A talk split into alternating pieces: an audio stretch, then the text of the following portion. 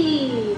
今天我们迎来一个好消息，就是新冠肺炎呢终于降级不解封，所以我们四个人也合体喽。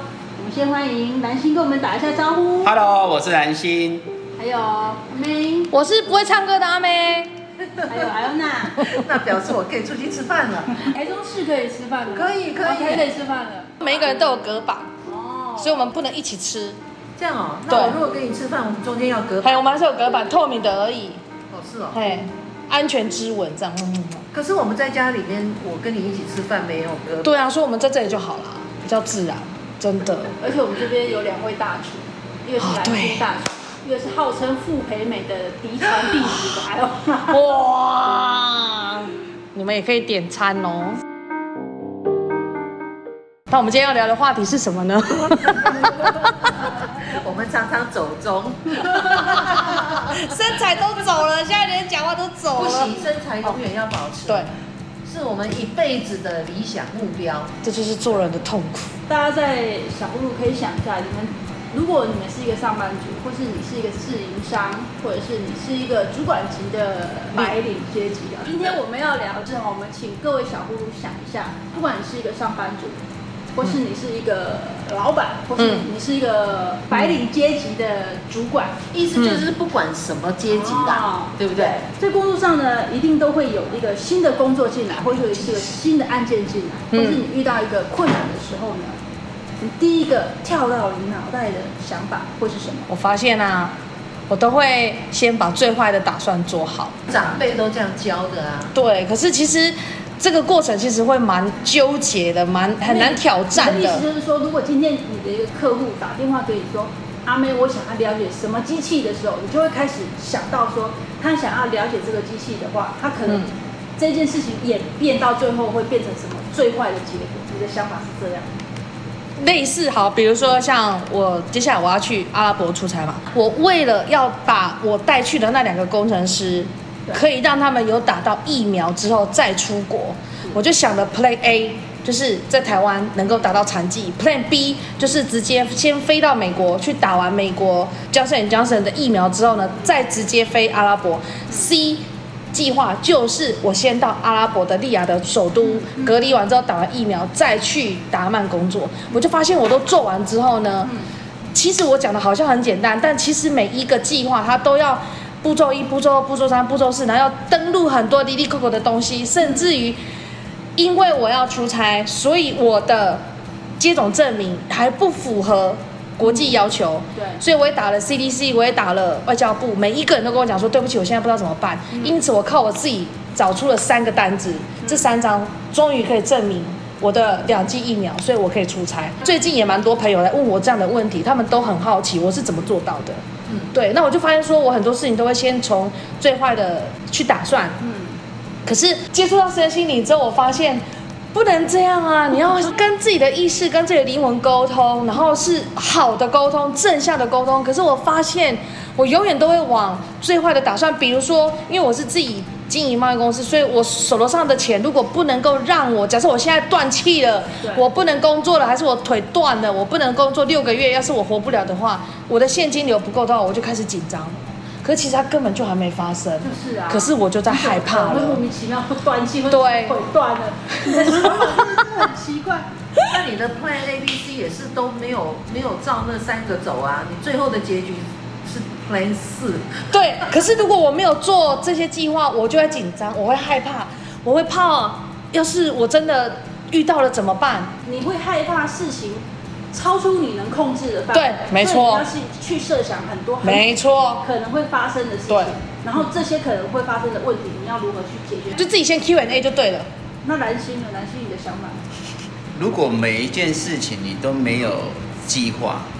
以我们的习惯，嗯，我们会慌，会慌的原因是我没有办法去掌控结果，嗯，所以一当我们知道结果是什么时候，我们会有所想法，我会把一二三四安排好，嗯，然后确保它是可以被执行的。如果只是我一个人，我可以从一到二到三到十，但问题是我团队伙伴可能有好几个人，对啊，因为下大雨了，说要请假，我不能确保，我不能确保他们能够照着这个去做。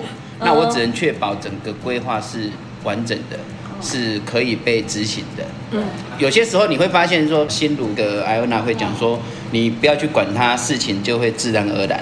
那对于我和阿妹就没有办法这样，我我觉得要让他自然而然是很糟糕的事情。比如开会，下礼拜一采购要进来，然后采购也赶快去跟供应商讲了，你确定早上几点要寄出来，连时间都讲好了。对啊，十点进来，屏保你大概十点半你就要验到，十一点你就要给产线，你要给仓库，那仓库呢，你要再给产线发料，好，就这样都规划好了。嗯、我确保我在十二点可以开工作业，嘿这东西我们都规划得很细。嗯，可是呢，当真正执行的时候呢，你会发现。会塞车啊，司机 delay 啊。供应商晚半小时，当他进来的时候呢，因为晚半小时，屏保请假没有人，我要赶快想办法应变，赶快找人，赶快去验。那验完了之后，赶快想办法，先让人家可以送到仓库。嗯、那送到仓库呢，我产线的人就安排好在那边 stand by。然后因为你还要点，你送到仓库，你还要对点，对点完你要入库，入库完之后你还要再对点再领出来。对，这些细节。不是你坐在那边说，我把 plan 一、plan 二、plan 三，因为我们是现场在作战的人，所以很多时候你会发现，真正你计划的东西，你欠缺的是执行面的应变，所以变成衍生到最后，我们会计划大概，可是当真正在执行发生问题的时候，就会去考验这个团队或者是你这个主管的应变能力，有没有办法去改变现在没有办法进行的这个点，你有没有办法去打通？你说计划。要不要？我认为会要计划，嗯，大概会想。真正在执行的过程当中，有很多东西变数是你没办法计划在里面的。我常常听到我们的团队会讲：“我怎么知道会这样？我怎么知道他会 delay？” 嗯，说我们是劳碌命，无论什么事情发生了，因为我们是主管，顾客想办法，顾客去处理，顾客为什么发生这种问题？顾客你去给我检讨为什么？下一次怎么样才不能怎么样？造就了我们不计划也不行。嗯，计划了，他要怎么去执行，又是另外一个学问。所以你问我说要不要计划，我大概会知道目的是什么，那我也会大概在整个流程里面确定它是可以执行的。可是呢，最后在执行的过程当中，其实真的需要很多人配合的时候，你真的如果没有时时刻刻像你一样去掌控，你会不知道我接下来要做什么。嗯，那这个东西就会慌了。就好像你，你如果没有去找啊、呃，我要在国内打，我要在美国打，我要在那里。你不会衍生到第四个的结果。对，你什么都不懂状况之下，你绝对不会衍生第四个。所以说你们是劳碌命没错啊，对不对？因为那个是一个人生过程当中的某一个阶段，你们处在这个要劳碌的阶段，但是你们要让自己跳脱这个阶段，因为你们往后走的时候，希望路程越走越轻松，钱越来越多。然后父慈子孝，兄友弟恭，对不对？所有都来了。那但是这个是必经阶段，那你没有经过这个阶段，你不知道怎么提升自己的意识，嗯，去让自己意识能够更轻松、更呃省力，去达到你要的目的。嗯，那像呃蛮多人都是在这个阶段跳不出来，所以他一直忙到老。那我会觉得说你，像妈妈的角色也是啊，对。那、啊、你在四十几岁的时候，你就应该要去想办法让自己提升另外一个阶段，你才会越过越轻松。因为年龄不同了，时代不同了，处理事情的方式也不同了。在身心灵的立场上来看，有什么方法可以让我们学习，然后真的可以跳脱出来，这样吗？因为我自己观察到一个很特别的一个现象，因为像我跟阿妹认识很久。其实我们两个的个性哈，以总体的比例来讲，嗯、我是相对来讲是很严谨的。哎，他其实是那种脑神经线很大条的。嗯嗯。可是感觉好像不像啊。对，大而化之。但是反而 反而在 在做事的时候，在做事情的时候，做工作的这这件事情的时候，或是做关于到钱的这件事情的时候，他好像会突然很纠结。哎，反而就没有那么放得开。但是我就很。够，嗯，比如说六个月后的五十万支票要到期了，我可能在现在，我提前六个月，我就要预算我哪个时候会进来多少多少多少，哎，过关。对，他那天还打电话问我说，哈，那个某某某某公司哈，在跟他招揽那个业务生意，嗯，啊，现在我说，可是你现在没有要用钱啊，啊，你干嘛去跟这个公司结账？嗯，啊，他说没有啊。可是等到我要用钱的时候再来找的话，哦，就带不下来，就来不及了啊。对啊，嗯、啊，我现在。先把额度拿到啊！对啊，先把额度拿到。我明年可能用得到啊。先，那就表示你预计明年缺钱了。就是啊，他就会这样哎、欸，很奇怪。我自己的个性哦，我去处理很多事情都是比较小心的，然后哎，也有时候也是比较神经质的。但是我在钱啊、工作啊或什么。这一块真的不会像他那么严重。他问你，如果你刚才那个例子，我会觉得他有想的太广。对啊，你怎么会去预想说我要先有个额度？但是他每一次都，因为你现在都还没有。我每一年都这样。如果支票高不过来怎么办？我都会觉得，哦，时间到了就会有钱。没有，也有可能是他在人生过程当中没有能够支援他的人。还有就是他的安全感是不是很缺乏？他的，因为他回头没有人在后面嘛。所以一切要靠自己嘛，对啊。那靠自己的时候，你就必须要筹划的很详细，要不然万一倒下去怎么办？我突然有一个想法，哎，他那种是比较负面的想法。如果我后年要缺钱，所以我现在必须有所准备，即便我现在用不到。对。那像我们在管理里面，就有人告诉我说，如果你希望五年后公司变成怎么样，你现在就要先做什么，就要从五年之后的慢慢往回推。所以他有有一种有点有点像积极性的去部署，或是积极性的去调整体质，或者是积极性的去规划。一开始的时候，艾欧娜讲的，我们都是被教育的，嗯，就是被那种体制啊，或是可能大家以前过去的经验教育下来，我们的想法就变成这样。可是现在。我们要讨论的是，当我们已经是一个小有成就的主管啊，或是一个老板的时候，你已经具备这些能力了。但是你要怎么样跳脱过去的旧思维，或是过去的处理事情的方式，让你的心灵层次再提高到你用轻松的态度来突破这个问题。我记得我印象当中有一个温哥华的朋友回来找我，我就开车带他去吃饭，嗯，然后等他要回去坐高铁的时候，沿路经过的路边。我就说，哎、欸，你看这块地怎么样？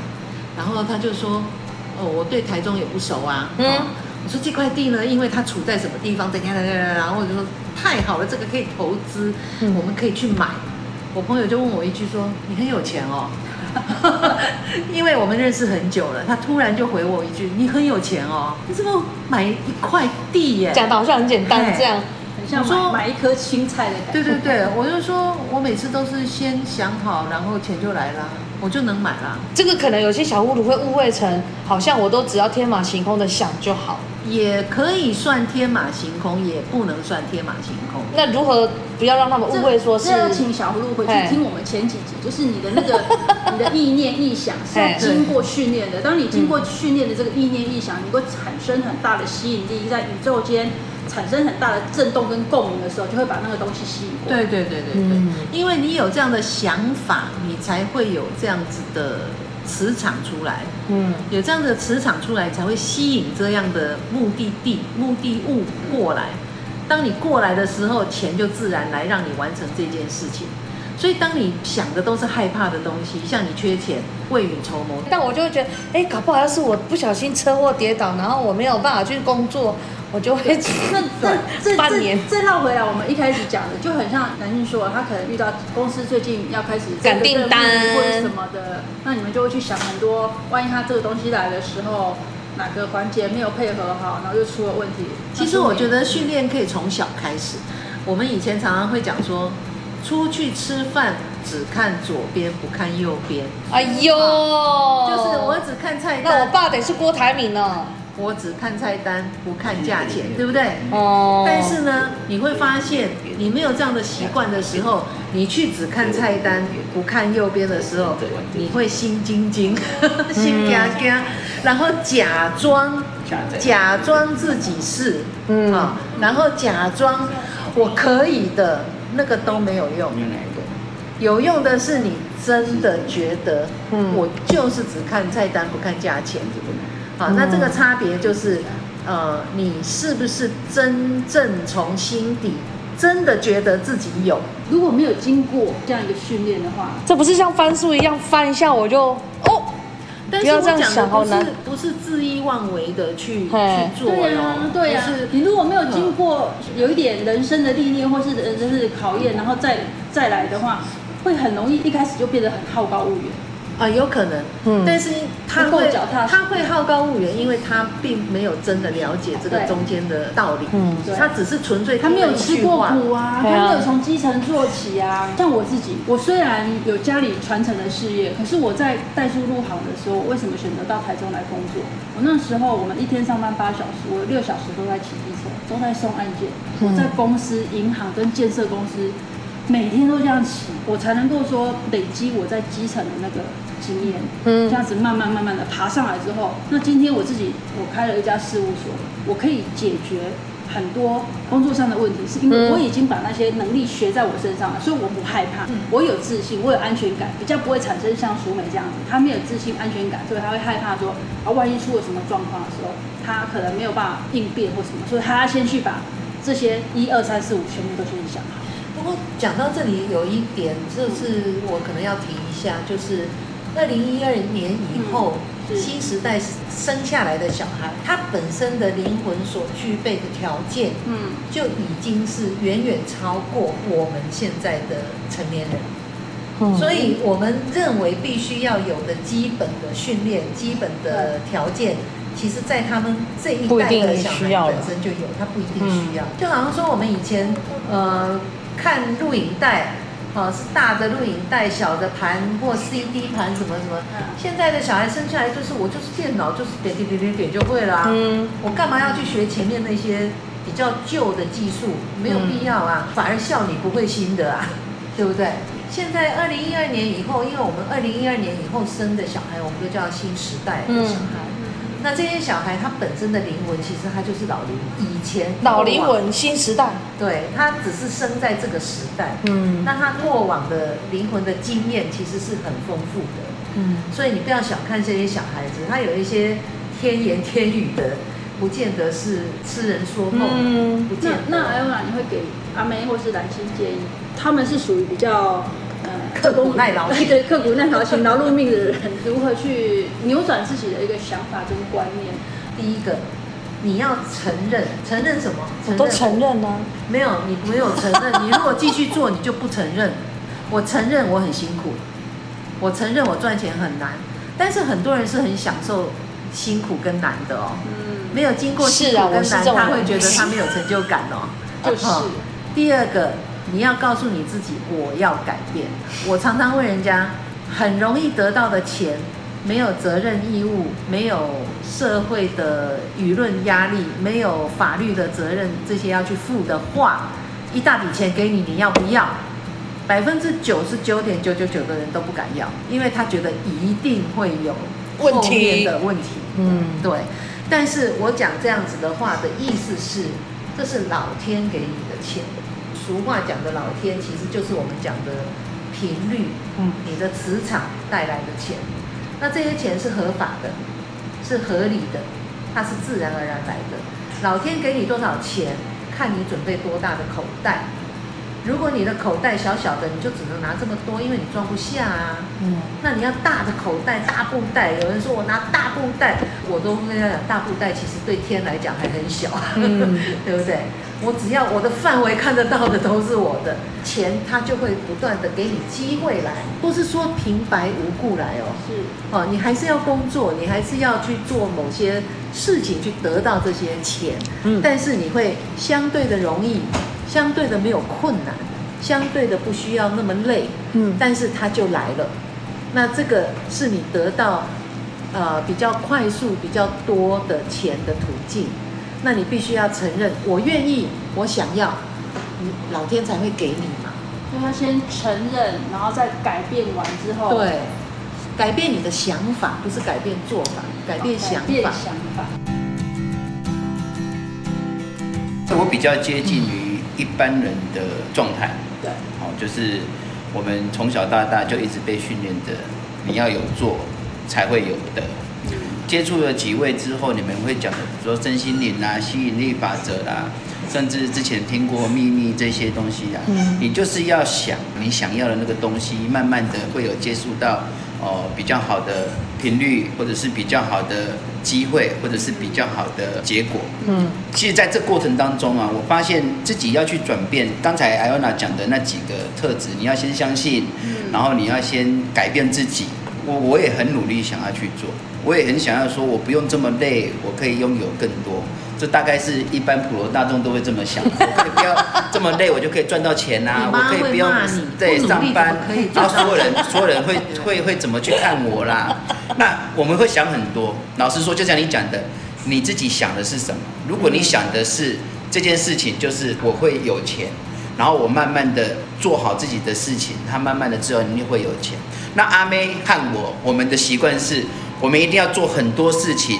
然后去想办法去赚钱，去把它赚回来才是真的。因为那个空想对我们来说不切实际的，没有把握。哎，因为我跟别人不一样，别人他用想的就有了，他随时都可以有东西。可是我无论怎么样，怎么努力都是得不到的。我们会好像就是溺水一样，我们会想要去抓住一些东西，有抓住才会安心，有攀到才会觉得说我现在是安全的。有可能是多想。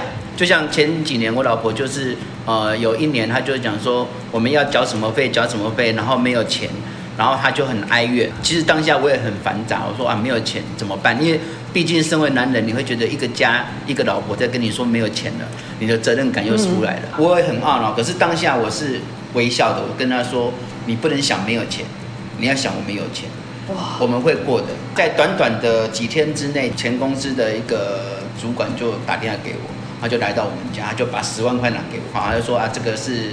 所以你那时候你有身心灵的那个本质。公司 感谢你，感谢你之前的辛劳，所以我们给你一些奖金啊，或者是因为曾经我有发生过一些事情，那我也付出蛮多的，那最后公司觉得需要做一些补偿，那这个里面是没有在计划之内的。对啊。那他来的时间点刚好也是我需要钱的时候。嗯你说选不选，或者是你说他是不是巧合？或者是你说他就是因为你时间，你前阵子做了好事，说现在你才会不得到福报。无论你怎么去解释它，它真的就发生了。嗯，这几年我常常会告诉自己，我不能再跟以前一样那样认为不可能，因为我会觉得有可能，只是这个可能可能微乎其微，只是这个可能在我身上发生的频率并没有这么多。然后我如果听到阿妹的，我会觉得她又准备的太过。然后我想想自己，渐渐的，如果是我以前的以前的样子，我会跟他一样，我会把每一件事情都亲力亲为，都去每一件事都去确保。那现在我比较会倾向于让团队去面对这些问题，去解决这个问题，因为我只有一个人，嗯，我们只有两双手，我只有一个头脑，会透过其他人去完成这件事情，或是会透过某些事情或某些机制。你现在遇到我的团队，他会跟阿妹一样很懊恼，为什么现在还没有办法？解决为什么现在问题还没那个？你就会告诉他，你现在只要先做好你自己的事情，自然而然事情就会不一样。嗯，无论是我们解决，或是别人解决，或是其他事情解决，我会认为朝向身心灵，或是朝向我们的吸引力法则。我觉得慢慢去思考，不是要你乱想，就像你讲的，不是天马行空，而是你去专注想一件事情。那想这件事情呢，它可能不会有结果，可是你只要知道最后目标是那里。过程当中，你偶尔会想到一些不一样的，你偶尔会慢慢的向那边靠近，这是有可能的。至少目前我是这样认为，因为我以前也是阿妹类的。阿妹，你现在掉车尾。那安娜姐可以教我们再讲一次，我发现我这听得不够。对，其实学习身心灵的路是蛮长的，那长的原因不是难学，而是你不愿意去做。嗯，好，那不愿意去承认。刚开始我上课的时候也有很多疑问，我会觉得说，那像你讲的，那我坐在家里钱就掉下来了啊，那就会有很多问号。后来自己慢慢去摸索，自己慢慢上更多的课，然后慢慢的呃分享出去之后，发现这个实现的几率会越来越大。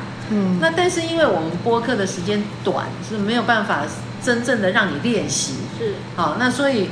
将来如果有我们的讲座的时候，能够面对面的时候，比较能够抓到重点在哪里。但是最起步的第一件事情，你要先告诉你自己，你现在过得好不好？如果很好，就继续这样子啦，嗯，对不对？如果你想改变，那么改变要怎么改变？第一步就先告诉自己。我不喜欢我自己什么地方，我承认我自己这个地方不好。要先承认，因为承认是最难的一步，每一个人都不承认自己不好，都不承认自己做的不够，会不会像我这样子，白天承认，然后晚上我又在那边跟我自己的身心灵沟通？那个状况就是你没有拿锤子哈往头上一敲，说后啦的习惯我们丢了，所以我们才要不断的练习，告诉自己，再来就是承认，这样子我们的心灵才会对。你看我到现在在练习，因为你没有承认，你就看不到不好的地方嘛，嗯，对不对？你不承认，你不会看到，你看不到，你怎么去改？那你没办法改，你怎么往前更一步？起步的第一步，嗯，如果你做不到，那你就一直重复这一步。因为我自己曾经花了大概两年的时间去承认我自己做错事。那还好，我现在才一年呢，我还有机会。对，那因为刚开始就是怎么会是我错？不可能是我错，为什么是我错？就一直在那里重复，一直重复，一直到某一天。好啦，我就当做是我错，嗯，但是当做是我错，还是没有承认啊，对，对不对？至少是跨了半步吧，嗯，好，然后慢慢的再去回想一些事情哦，好，我承认是我错，然后你才会发现，哎，答案自然而然的跑出来，我很难跟你形容那个出来的状况，你就会听到某些声音，或看到某些画面，或者是对某些事情特别有感。那那个是自然跑出来的，就像兰心今天突然看到一个感觉，看看到一个画面一样，那那个自然跑出来，那就是你的答案。可是你没有跨第一步的时候，那个不会出来。所以第一步最重要，也是最难的地方啊，也是起步脚抬起来走的第一步。听完这一集，你们先跨出那一步，跟我一样继续跨。先想我错了，哪里错了？面对自己好，然后我们下一集再告诉你们第二步怎么做。是啊，如果各位小葫芦听了今天的内容，觉得有疑问的地方呢，也欢迎呢到我们的粉丝团。嗯、我跟你讲，如果你没有疑问的话，就是你没听懂。哦，你听完之后，你觉得啊、哦，听完了啊、哦，听完了，OK，那就是你没有听懂。嗯，你听懂一定会有很多问题。嗯，啊，一定会有，怎么会这样呢？怎么会那样呢？有没有听懂，或者说他有没有进入那个想要的频率呢？因为如果这个话题你觉得跟你就是要去执行会有很大的落差，还没对，那你又没有想要，你就会在这个地方脱钩。那我会比较希望的是，为了你的自己的人生好，你尽量去让自己更好的那个频率去找去尝试，因为我不能跟你保证每一个人都可以直接进入到嗯。好的结果，可是如果你连一开始都不想要去承认去做，或者是去改变的话，你一定是没有对跟人家不一样的结果。真的，对。好了，那我们今天的时间呢，就到这边结束了。记得做功课啊。对啊。好，跟大家 say 拜拜喽。拜拜。拜拜。